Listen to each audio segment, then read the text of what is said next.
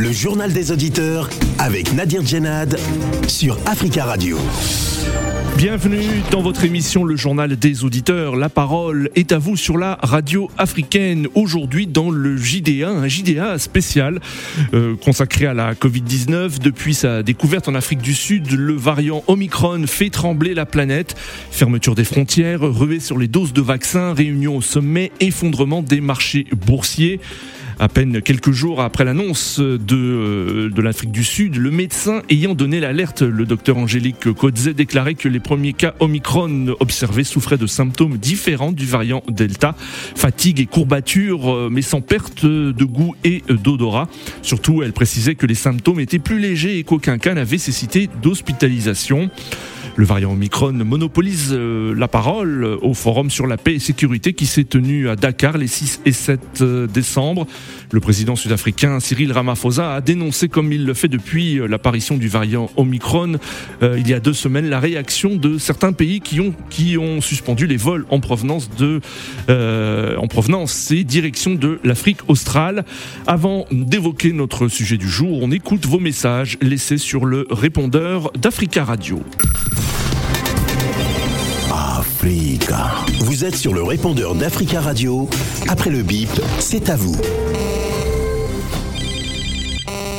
Bonjour, M. Djenad et bonjour tous les auditeurs à Radio Afrique. Je bien ce matin par rapport à l'élection de Gambie.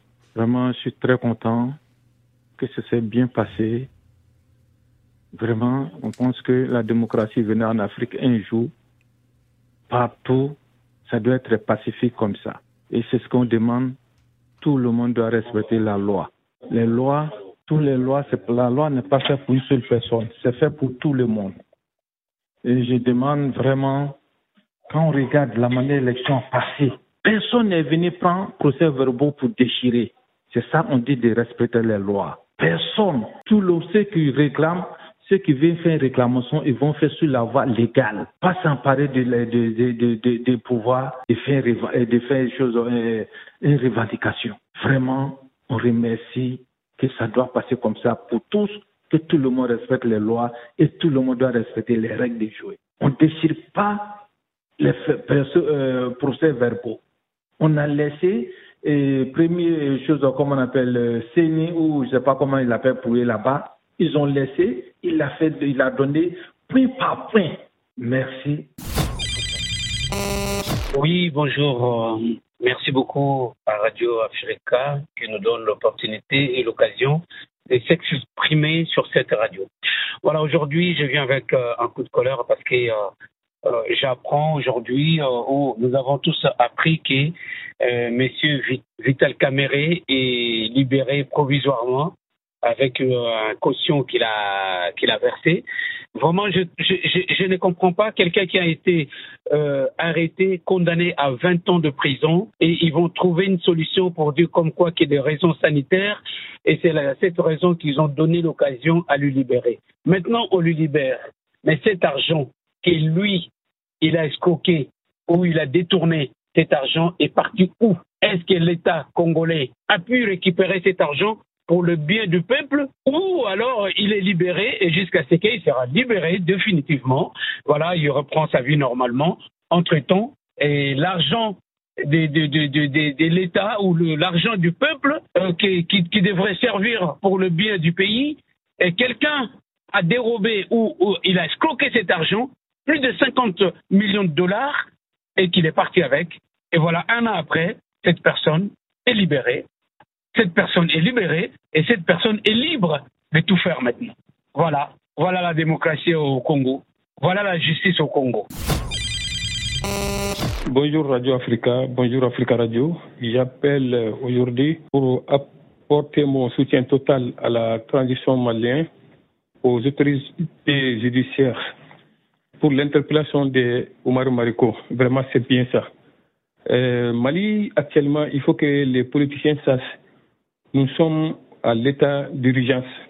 Nous sommes dans le coup d'État. Tout n'est pas permis, vraiment. Merci beaucoup, la justice malienne. Omar Marco, tu auras une bonne leçon. Merci beaucoup. Bonjour, M. Nadi. Bonjour, les amis de Judéa. le peuple africain, la sortie provisoirement de M. Vital Kamere, l'ancien directeur du bureau du président Félix Tshisekedi, président de la République démocratique du Congo, c'était prévisible. Mais comme c'est la justice, tout individu a le droit de demander la demande pour être sorti euh, provisoirement partout dans les centres du monde. Là, il n'y a pas vraiment de problème, mais nous demandons est-ce que l'État va récupérer tout ce qui est argent vital Caméré avait détourné. Et nous demandons aussi à M. Félix Tshisekedi, les gros poissons que les Congolais attendent, c'est M. Kabila qui a tué les Congolais, qui a détruit le Congo, qui a détourné les derniers publics, qui a massacré le Congo. Il est libre. Oui, bonjour. Je vous appelle, je j'interpelle les cyber-activistes politiciens révolutionnaires africains. C'est eux qui sont en train d'insulter tout le temps l'Europe, la France, etc. Euh, un certain Masuzuku, je ne sais pas quoi, un Zaïrois, qui est bloqué à l'aéroport de, de Bruxelles. Il veut venir en France. Moi, je ne vous comprends pas. Vous n'avez pas un pays. Vous insultez ce pays 24 heures sur 24 heures. Vous n'aimez pas l'Europe et vous venez tout le temps dans ce même pays. Moi, quand je n'aime pas quelque chose, je ne vais jamais chez la personne. Vous, passez tout votre temps à insulter, à dénigrer ces pays-là et vous êtes toujours chaud partout pour revenir dans ce même pays-là. Quand on n'aime pas quelque chose, on ne vient pas. Moi, je ne vous comprends pas. C'est comme de certains activistes qui se battent pour le CFA, de, euh, je pense, c'est le Béninois, là. Mais lui, je ne comprends pas. Tu as la nationalité française sur toi et tu, tu, tu, tu, tu passes tout ton temps à dénigrer. mais attends, c'est votre, votre panafricanisme, là, moi, je ne vous comprends pas. Toi, tu es français. Dans ce cas, dépose la nationalité française et tu restes dans ton pays là-bas et puis tu attaques la France. Vous vous attaquez et vous êtes tous là en train de chercher à chercher des visas de gauche à droite pour venir dans ce pays. Africa. Prenez la parole dans le JDA sur Africa Radio. Merci pour vos messages. C'est un JDA spécial Covid-19 aujourd'hui. Depuis sa découverte en Afrique du Sud, le variant Omicron fait euh, trembler la planète. Fermeture des frontières, ruée sur les doses de vaccins, réunion au sommet, euh, effondrement des marchés boursiers. En Europe, plusieurs pays sont confrontés euh, par ailleurs à une cinquième vague. C'est le cas de la France où les autorités ont annoncé cette semaine de nouvelles mesures pour tenter de contrer cette cinquième vague. Le Premier ministre français a notamment euh, annoncer un renforcement du protocole sanitaire dans les écoles primaires et la vaccination des, enfants de 5 à 11 ans exposés à des formes graves. Le chef du gouvernement a annoncé également que les discothèques allaient euh, fermer pendant euh, un mois à partir du vendredi 10 décembre. Avec nous dans ce studio, le docteur Sayave Gnoumou. Bonjour docteur. Bonjour Nadir. Merci beaucoup d'être présent euh, aujourd'hui. Vous êtes un des pères fondateurs de la télémédecine en France. Vous êtes référent Union euh, africaine, expert de l'Organisation mondiale de la santé, ancien chirurgien à l'hôpital américain de Neuilly et fondateur de Nanzuki Global Medical Network. Docteur, le variant Omicron fait, trembler la planète, mais le médecin ayant donné l'alerte, un médecin sud-africain, le docteur Angélique Kodze, déclarait que les premiers cas d'Omicron observés souffraient de symptômes différents différent du variant Delta, fatigue, courbature, mais sans perte du goût et de l'odorat. Surtout, elle précisait que les symptômes étaient plus légers et qu'aucun cas n'avait nécessité d'hospitalisation. Euh, est-on trop inquiet face à ce variant, selon vous? Euh, merci Nadir pour cette question. Euh, je pense que le, Covid, depuis son avènement, a instauré une sorte de, de peur qui fait que dès qu'on entend variant, tout le monde est paniqué et ça crée un stress dans la population en général. Donc sinon, effectivement, de ce qu'on constate, il semble être un peu plus, il se répand un peu plus vite. Mais il ne semble pas euh, plus dangereux que celui qu'on a et qui fait la cinquième vague, par exemple. Oui. Et, quelles sont euh, les principales différences par rapport au variant Delta? Alors, au niveau des différences sur le plan scientifique pur, on n'a pas encore complètement tous les éléments. Je pense que les Sud-Africains et puis les séquençages qui sont en train d'être faits vont nous permettre d'avoir quel est euh, quel est son, son mécanisme. Oui. Mais sinon, la différence en termes de population, c'est simplement qu'il se répand plus vite par rapport aux, aux autres qui étaient là. Hmm. Alors le président sud-africain euh, Cyril Ramaphosa est très en colère hein, suite à la réaction de plusieurs pays, notamment occidentaux, mais également africains, qui ont suspendu euh, les vols de et vers l'Afrique du Sud. Sa colère est-elle justifiée selon vous? Oui, moi je pense que sa colère était justifiée parce que euh, je pense que l'Afrique du Sud, par exemple, est un des pays qui séquence beaucoup. Donc il est presque logique que quand on séquence plus, on découvre plus de variants. Oui. Donc en fait, ce qu'il a dit se tient de dire qu'il a été victime de son efficacité parce que euh, effectivement le fait d'avoir découvert on ferme tout contre lui alors que justement il fait partie d'une des, des avant-gardes de cette de cette pathologie. Il séquence plus que beaucoup de pays européens. Oui. Donc c'est normal que eux ils puissent le trouver. Il ne faut Oui. pas le, le punir pour ça. Oui. Ça n'empêchera pas un virus, de toute façon, de, de circuler. euh, les fermetures de frontières, Ça n'empêche pas. ça n'a jamais empêché un virus. Ça n'a jamais empêché un virus, les fermetures de frontières ou des choses comme ça. C'est le virus. On est tous dans la même calebasse. On est Oui. tous ensemble dans la même calebasse. Et le virus, il va, il vient, il, il peut naître ici et être découvert de l'autre côté. Peut-être qu'il n'est même pas né en Afrique du Sud. Oui. Mais c'est simplement parce qu'eux, ils séquencent plus qu'ils l'ont découvert. qui l'ont découvert. Alors, euh, docteur, comment jugez-vous la, la situation de la pandémie aujourd'hui sur, sur le continent africain?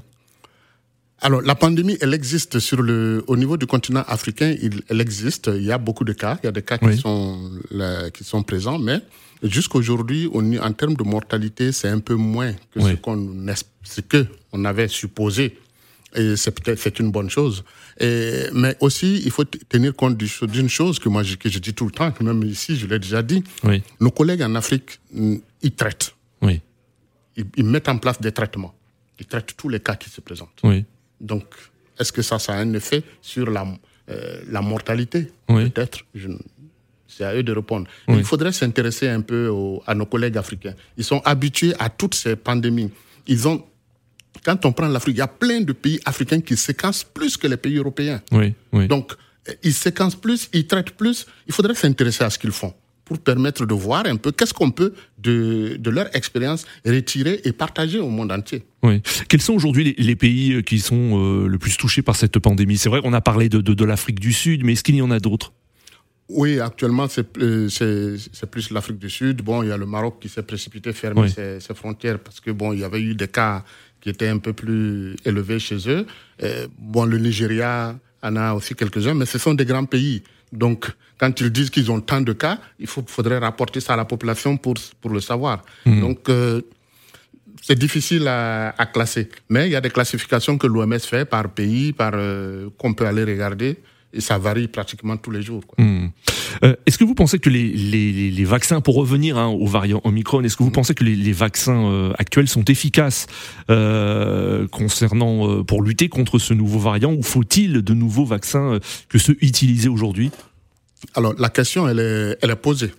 Et pour l'instant, on n'a pas la réponse exacte. Il y en a qui disent que ça semble efficace, mais on n'en sait rien. Oui. De toute façon, de- au moment où on a commencé le vaccin, c'était 90%. On pensait qu'une fois qu'on est vacciné, c'est pour un an ou, un an ou deux. Et là, ça fait, au bout de six mois, il, faut, il faudra le refaire. Donc, c'est dans le temps qu'on saura si le vaccin-là était efficace sur lui ou pas. Oui. Mais ce qui, est- ce qui pourrait être intéressant, c'est que si ce variant est moins dangereux en termes d'hospitalisation, de, mort, peut-être que ce serait favorable qu'il prenne la place du Delta qui tue les Oui, gens. oui. Ben, certains médecins disent d'ailleurs que c'était c'est pas forcément une bonne chose, une mauvaise chose que ce variant Omicron euh, euh, prenne la place du variant Delta, puisqu'il serait moins dangereux d'après l'état euh, actuel des, des connaissances sur ce, sur ce variant. Absolument.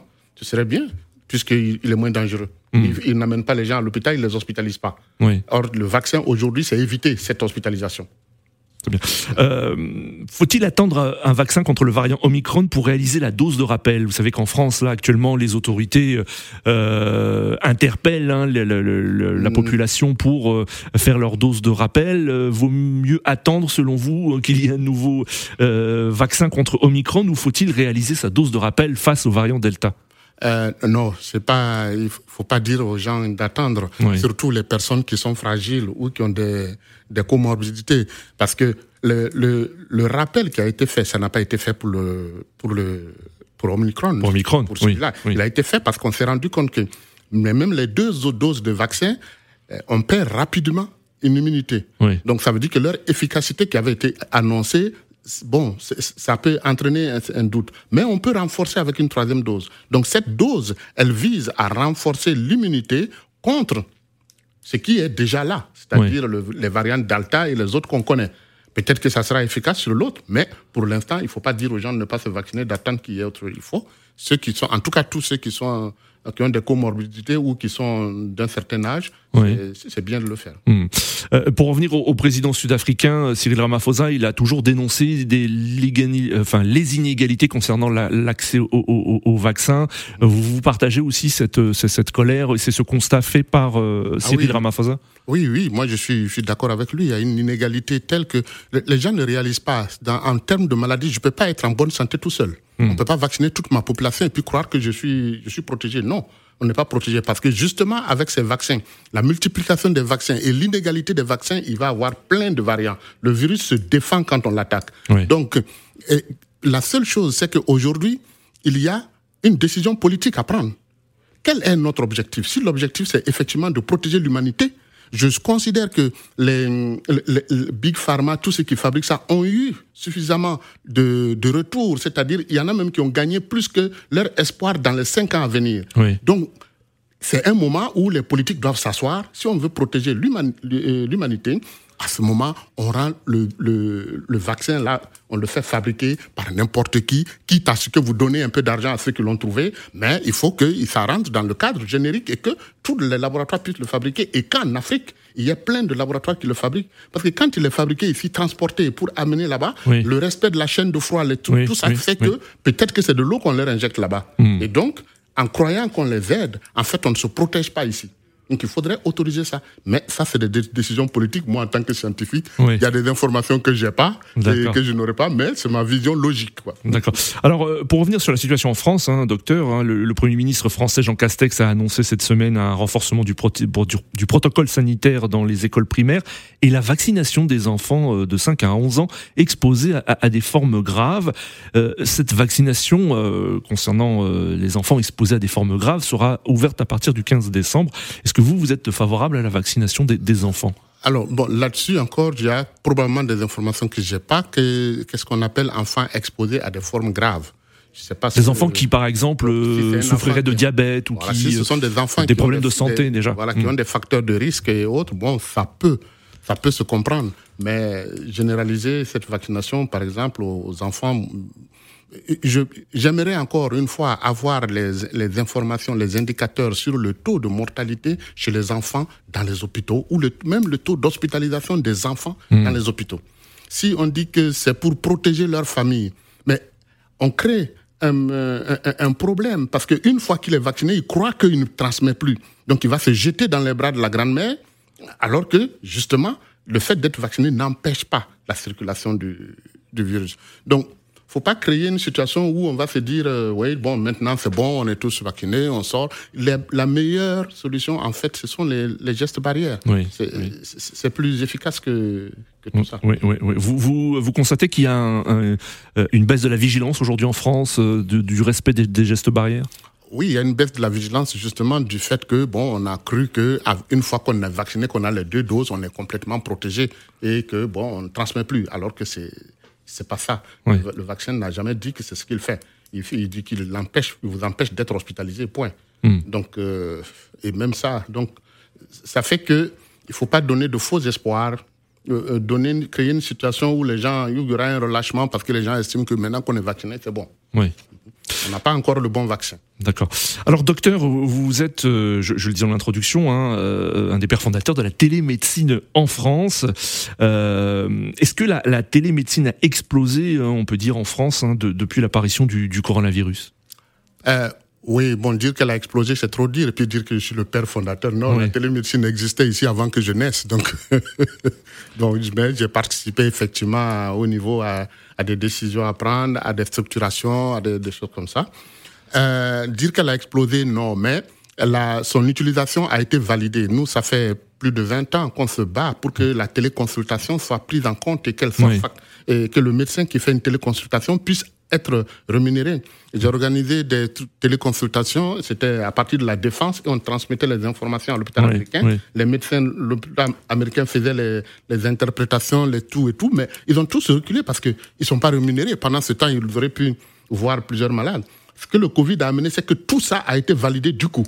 Et du coup, effectivement, il y a eu explosion de télémédecine. Ce n'est pas forcément une mauvaise chose, mais ce n'est pas aussi une excellente chose parce qu'il y a plein de médecins qui ne consultent plus que par télé, que par visioconférence. D'accord. Or, il y a quand même des, limites dans, la technologie. Il y a des choses où, moi, je dis toujours, l'homme rêve. La technologie ne rêve pas. C'est soit ça ou pas. Mais l'homme rêve. Ça ne vaut pas un diagnostic, par exemple, euh, en face à face entre un médecin et son patient. Parce que quand je vous regarde euh, et que je, vous vois même marcher pour entrer, quand vous ressortez, il y a des choses que je vais voir que je ne verrai pas par la la télémédecine, par exemple. Mhm. Mais ça reste quelque chose d'extrêmement important et qui, a, qui permet de faire un bon un bon qualitatif. Mais si je prends le cas des pays africains, c'est là où ça a explosé. Voilà, mais justement, oui, j'allais vous, vous, poser la question concernant le, le, continent africain. Est-ce que, euh, est-ce que la télémédecine se, se, développe euh, et là peut-être est en train d'exploser à la différence de la France? Oui, en Afrique, ça a énormément explosé et ça devient un danger. Et ça risque d'être un problème de santé publique. Parce que tout, tout le monde est intelligent. Et tous les jeunes, il y a plein de jeunes qui sont intelligents, qui ont la technologie, et la technologie, comme disent les Américains, Internet free, pour dire c'est libre, mais aussi que c'est pas, c'est pas payant, par exemple.